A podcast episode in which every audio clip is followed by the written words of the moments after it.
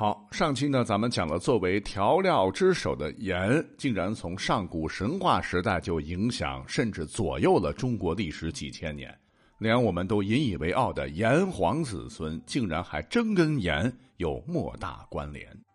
那这期节目之后呢，有朋友私信我，很好奇，说除了盐带给我们的咸，那请问其他味道是不是也有历史讲头呢？比方说酸，哎，问到点子上了。一说到这个酸炒菜，肯定用的最多的就是醋嘛。作为中国各大菜系中传统的调味品，醋，据现有的文字记载，古代劳动人民最早是以酒作为发酵剂来发酵酿制食醋的。也就是说，东方醋起源于中国，至少也得在三千年以上。醋在古代称为稀或苦酒等，都说明醋是起源于酒。很可能，聪明的古人当年是在吃吃吃的无数次实践中，很早就有了酿造醋的成熟技术。于是，人们又进一步利用这个技术，开始用大豆和面粉来制造豆酱，并在此基础上生产出了酱油的雏形。古时称之为酱青。也就是说，如今用的酱油是从豆酱演变和发展而来的。那中国历史上最早使用酱油的名称是在宋朝。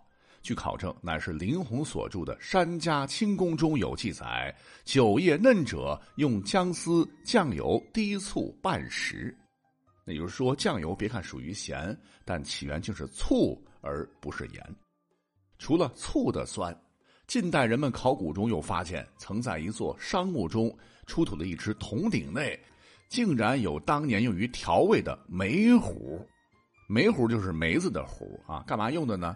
这个大墓当中，人们还发现大量的狗啊、羊啊、猪啊、鸡等很多动物的随葬品，以及鱼形、鸟形、动物形的器物。一方面说明古代大吃货们的食材已经很丰富了；另一方面说明这些带有腥膻气的肉类，古人早就掌握了烹饪时去除掉异味的调味品，那就是梅子。你像《尚书》《商书》中记载：“若作何羹，而为盐梅。”意思是说，我如果做汤羹，一定少不了盐和梅这两种佐料。梅子啊，又别称青梅，就是一种植物的果实了。南方现在应该是很多了。这玩意儿呢，性酸，用它做出的菜品，既能除去肉的这种荤腥，味道自然也是酸味十足。据考证，从先秦时，人们就特别喜欢用梅子做调料，酸味应该是当时的流行味道。好，咸和酸，古人常说的五味：酸、苦、甘、辛、咸，已经讲了俩。我们再来看甘，甘就是甜味儿哈，这是一个非常美好的味道。它和酸搭配起来，什么糖醋排骨啦、糖醋鲤鱼啦、糖醋丸子啦，啊，真是说的我流哈喇子了。那古人用什么调味品让菜肴有甜味儿呢？据考证，古代早期主要用饴，就是一种历史上最为悠久的淀粉糖品。以及蜜就是蜂蜜什么的，还有浙江甘蔗熬制的糖浆等加工食材，是到了宋代时才出现了红糖、白糖，而且质量上乘，领先全世界。你看现在南方，比方说江浙四川的一些菜，好像很喜欢放一勺糖，其实这是很长很长的历史传统了。那么早在汉末三国时，曹丕就曾在《与朝臣诏》中说。蜀人做食喜着一蜜的说法，也就是说，吃糖食这么美好的事儿，古人早已有之。再来，你看我们如今特别喜欢吃的八大菜系当中，最红火的就是川菜嘛，辣的很巴适。我个人其实觉得，这个川菜的辣是辣，主要就是麻辣麻辣那种辣，而湖南的湘菜系才是真正的辣哈，是干干的那种辣。那说到辣，很多人立马会想到川菜、湘菜里边好像都不花钱，往里边拼命放的辣椒啊，想当然就觉得咱们国家自古可能也是一个能够吃辣椒的地方。实际上这是不对的哈，满打满算，辣椒在中国的时间也不过近三百年的事情。也就是说，辣椒是个外来物种，咱们国家几千年以来是没有的。辣椒本是产自于中南美洲。考古学家估计，早在公元前五千年前，玛雅人就开始吃辣椒了。可是后来随着大航海，辣椒在明代传入我国。当时呢，辣椒还不是用来吃的调味品。据明朝戏曲家高廉所写的《草花谱》中记载，番椒丛生白花，那也就是说，古人觉得辣椒长得蛮好看的，蛮特别的，跟现在流行养肉肉一样，被当做了观赏性植物，一盆当时还蛮贵呢。到了后来，才逐渐被古代吃货们开发做了调料。讲到这儿，可能有朋友要问了哈：没有辣椒这么长的历史时期，古人难道就不吃辣吗？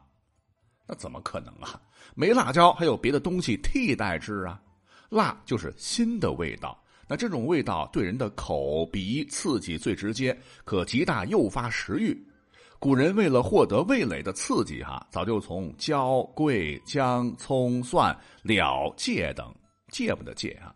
皆植物当中来开发本土的调味品，其中花椒和生姜最有特色。值得一提的呢，就是这个大蒜，还有现在用来烤羊肉用的孜然，中原地区都是没有的。多亏了西汉的张骞从西域带回了蒜以及香菜，也就是盐荽等这些胡味，让古代的中国人最早尝到了外来风味。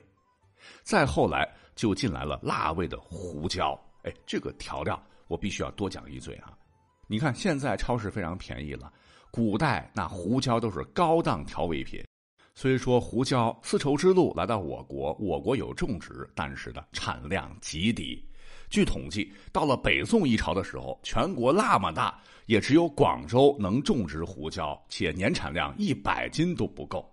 这就导致胡椒价格历史上很长时期可不是一般的贵，一克比黄金还值钱，直接可以当钱花。可以毫不夸张的说，哈，当时偷一小把胡椒，等于现在成功的抢劫一次银行。据《新唐书》记载，在唐代宗时出的一位大贪官，唤作元载，金银珠宝、名人字画很多很多。唐太宗看清单，他没生气，可是看到最后啊，家里竟然超出了六十四吨的胡椒，他勃然大怒，本想着留其条狗命，直接现在翻脸了哈，将其满门抄斩。六十四吨呐，在当时大唐国库一年收入的几分之几的价值，富可敌国。皇宫里边也才一斤不到，还得省吃俭用。你说这皇帝能不生气吗？所以告诉各位，如果说穿越回唐宋，金子银子太重，别拿，拿点胡椒过去，包你赚发。